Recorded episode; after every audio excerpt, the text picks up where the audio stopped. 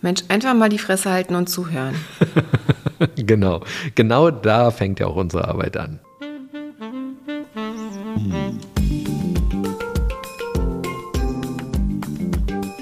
Herzlich willkommen zu unserem Podcast Die Therapeutin und der Coach mit Sabine Werner-Kopsch und Hajo Werner. Ein Ausschnitt aus unseren Küchengesprächen. Folge 47. Selbstliebe. Selbstliebe. Das hört sich irgendwie so einfach an, aber ist für viele Menschen wahnsinnig schwer. Wie geht eigentlich Selbstliebe? Das ist tatsächlich so ein Begriff, der so sehr schön, aber dennoch irgendwie rational klingt, finde ich. Aber sich da mal so reinzubegeben, was Selbstliebe eigentlich bedeutet, ist gar nicht so einfach. Und dieses Jahr fand ich total interessant, dass zum ersten Mal, seitdem ich als Psychotherapeutin arbeite, ist mir von ganz vielen Patienten zum Ende des letzten Jahres begegnet als Wunsch, dass sie mehr Selbstliebe haben wollen. Und das fand ich total interessant. Und nicht nur bei Jugendlichen, sondern selbst schon so bei so ein bisschen älteren Kindern, die eben von Selbstliebe sprachen und davon, dass sie das Gefühl haben, zu wenig Selbstliebe zu haben und den Wunsch haben, mehr Selbstliebe zu empfinden. Ja, aber wie mache ich das? Mehr Selbstliebe empfinden. Was bedeutet Selbstliebe denn eigentlich? Liebe ist ein Annehmen, ein Annehmen eines Menschen so, wie dieser Mensch ist, mit all seinen Stärken und Schwächen, mit allem, was diese Person ausmacht. Mhm. Also wertschätzend zu sein für alles. Also auch für die Schwächen. Auch für die Schwächen. Das ist manchmal schwer. Das ist manchmal sehr schwer, sich der Schwächen auch zu stellen. Bei anderen Menschen kann man vielleicht hier und da noch leichter drüber hinwegsehen, aber wir wissen ja auch aus vielen Beziehungen oder aus vielen Beziehungsverläufen, dass je länger Menschen miteinander unterwegs sind, umso schwerer fällt es den Menschen, die Schwächen dann auch wirklich noch zu akzeptieren. Also ich glaube auch, dass dieses Thema mit den Schwächen so gesehen wird, dass man da am Anfang dieses Gewicht nicht so drauflegt und denkt, ja, okay, das ändert sich schon noch. Und wenn es dann bleibt und bleibt, dann werden diese Schwächen immer größer, nehmen immer mehr Raum ein, bekommen vielleicht auch immer mehr Fokus und damit Oder mehr Bedeutung. Nimmt auch die Liebe dann ab? Zum Beispiel, dass die Liebe für den anderen dann eben nicht mehr so stark ist und dass dann dadurch die Schwächen so stark werden? Ich sage halt immer so, das, was man am Anfang irgendwie süß fand, die kleine Schwäche, ist am Ende der Trennungsgrund. Genau. Und so ist es auch mit der Selbstliebe. Das heißt, sich anzunehmen, so wie man ist, mit all seinen Stärken und Schwächen. Sich nicht zu verurteilen. Und für viele Menschen bestehen viele Gedanken am Tag daraus, sich selbst zu beurteilen und auch zu verurteilen. Hm, total. Und zu wissen, dass wir nicht nur helle, lichte Seiten haben, sondern auch dunkle Schattenseiten, die zu unserer Persönlichkeit gehören, sind ganz wichtige Grundlagen, um sich selbst auch lieben zu können. Mhm. Sich auch Fehler zu erlauben, ne? zu sagen, so, hm, das habe ich jetzt nicht so toll gemacht, das kann ich so sehen. Also sich dann irrational positiv zu reden, macht dann auch keinen Sinn, so nach dem Motto, ja, ich mache keine Fehler, sondern zu sagen, nee, ich habe da einen Fehler gemacht. Der Fehler war in dem Moment vielleicht nicht so gut, aber ich erlaube mir den Fehler und versuche es nächstes Mal einfach besser zu machen. Ja, ich habe ihn einfach gemacht. Mhm. Also worum es geht, ist zu verstehen, warum ich das so gemacht habe und dann auch zu akzeptieren, weil ändern kann ich es ja eh nicht mehr. Genau. Ich kann es nur das nächste Mal anders machen. Und es gibt ja so diesen Spruch, du kannst keinen anderen Menschen lieben, wenn du dich nicht selbst liebst. Und das ist etwas, was ich zum Beispiel für grundfalsch halte. Es gibt sehr viele Menschen, die in der Lage sind, über die Schattenseiten anderer Menschen hinwegzusehen oder diese zu akzeptieren, das bei sich selbst aber gar nicht können. Mhm. Das heißt, nur weil ich das jetzt bei mir selbst nicht kann, bedeutet das noch lange nicht, dass ich das bei anderen Menschen auch nicht kann. Mhm.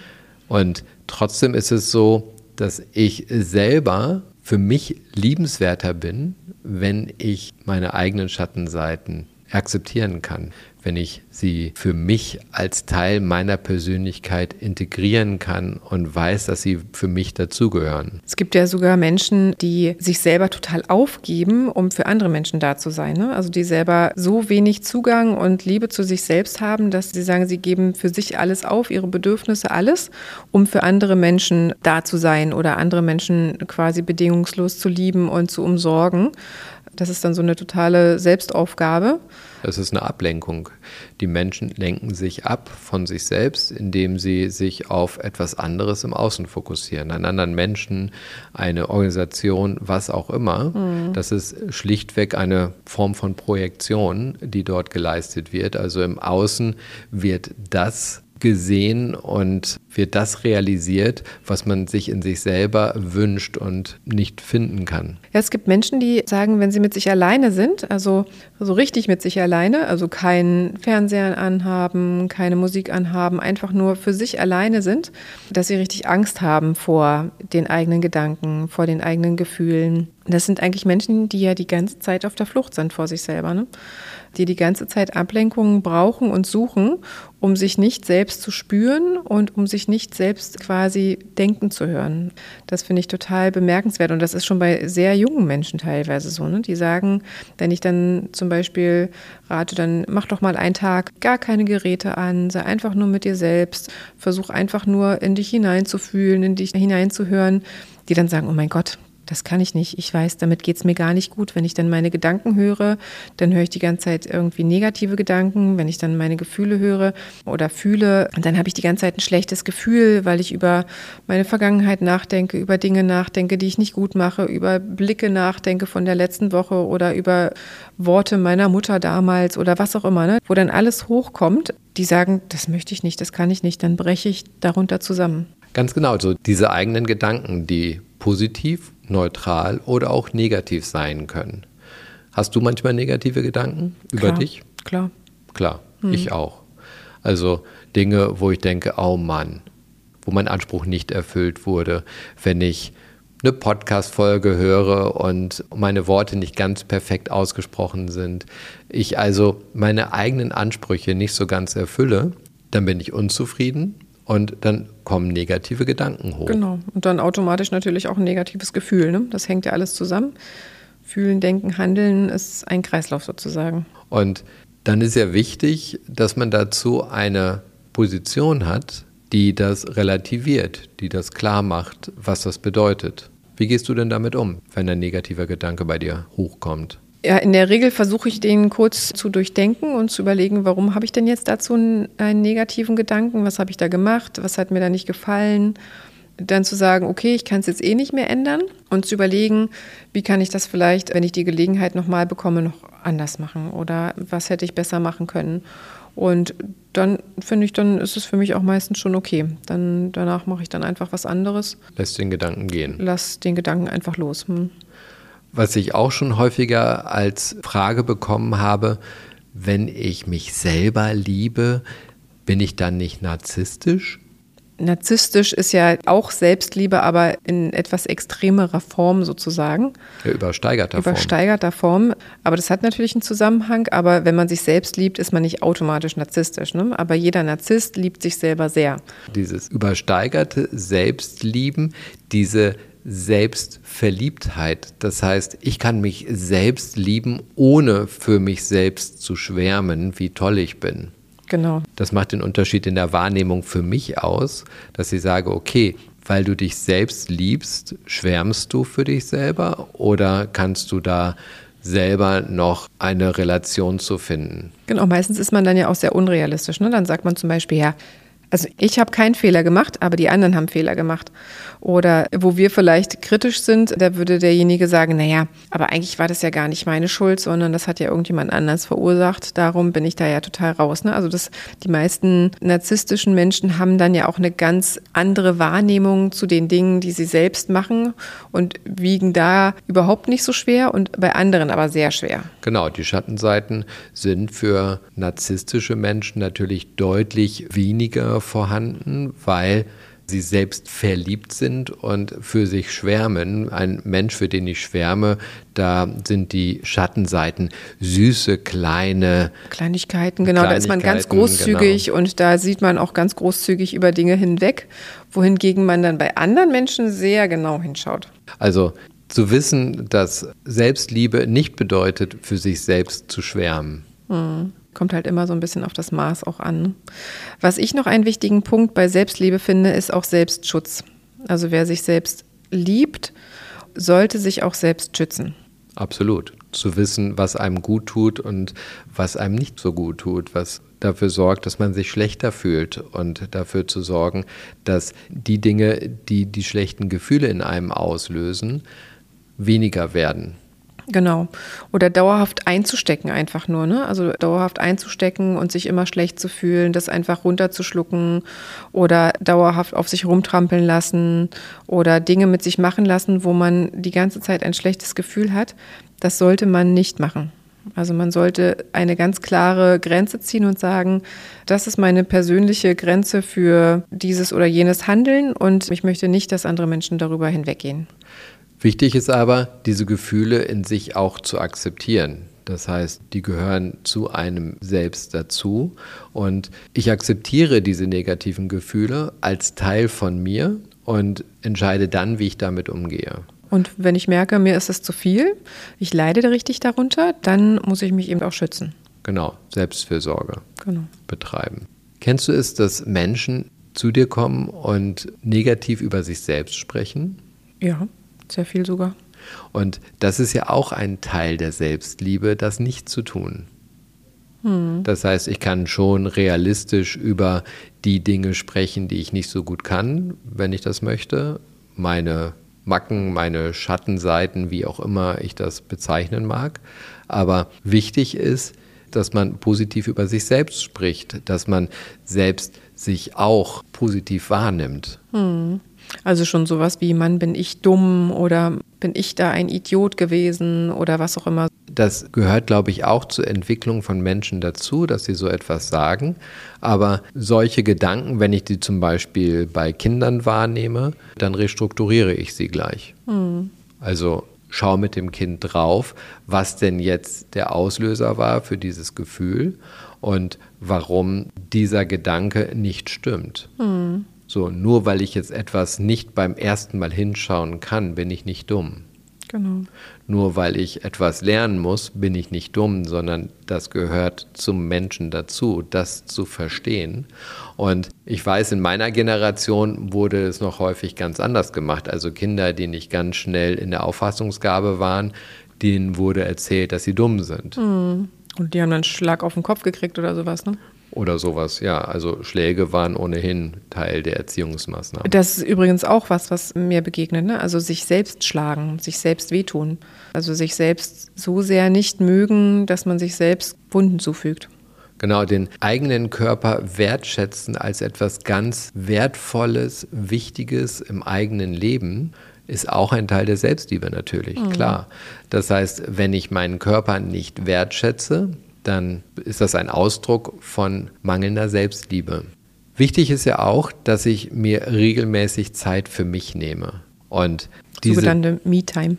Genau, und diese Zeit in positiver Weise mit mir verbringe. Vielleicht mir einen schönen Tee koche oder etwas lese. So ein Moment, wenn ich den habe, dann spüre ich das auch richtig. Ich komme so runter, in mir bereitet sich so ein warmes Gefühl aus. Und das ist etwas, was für mich auch mit Selbstliebe zu tun hat, wenn ich mir das selbst bereite. Hm.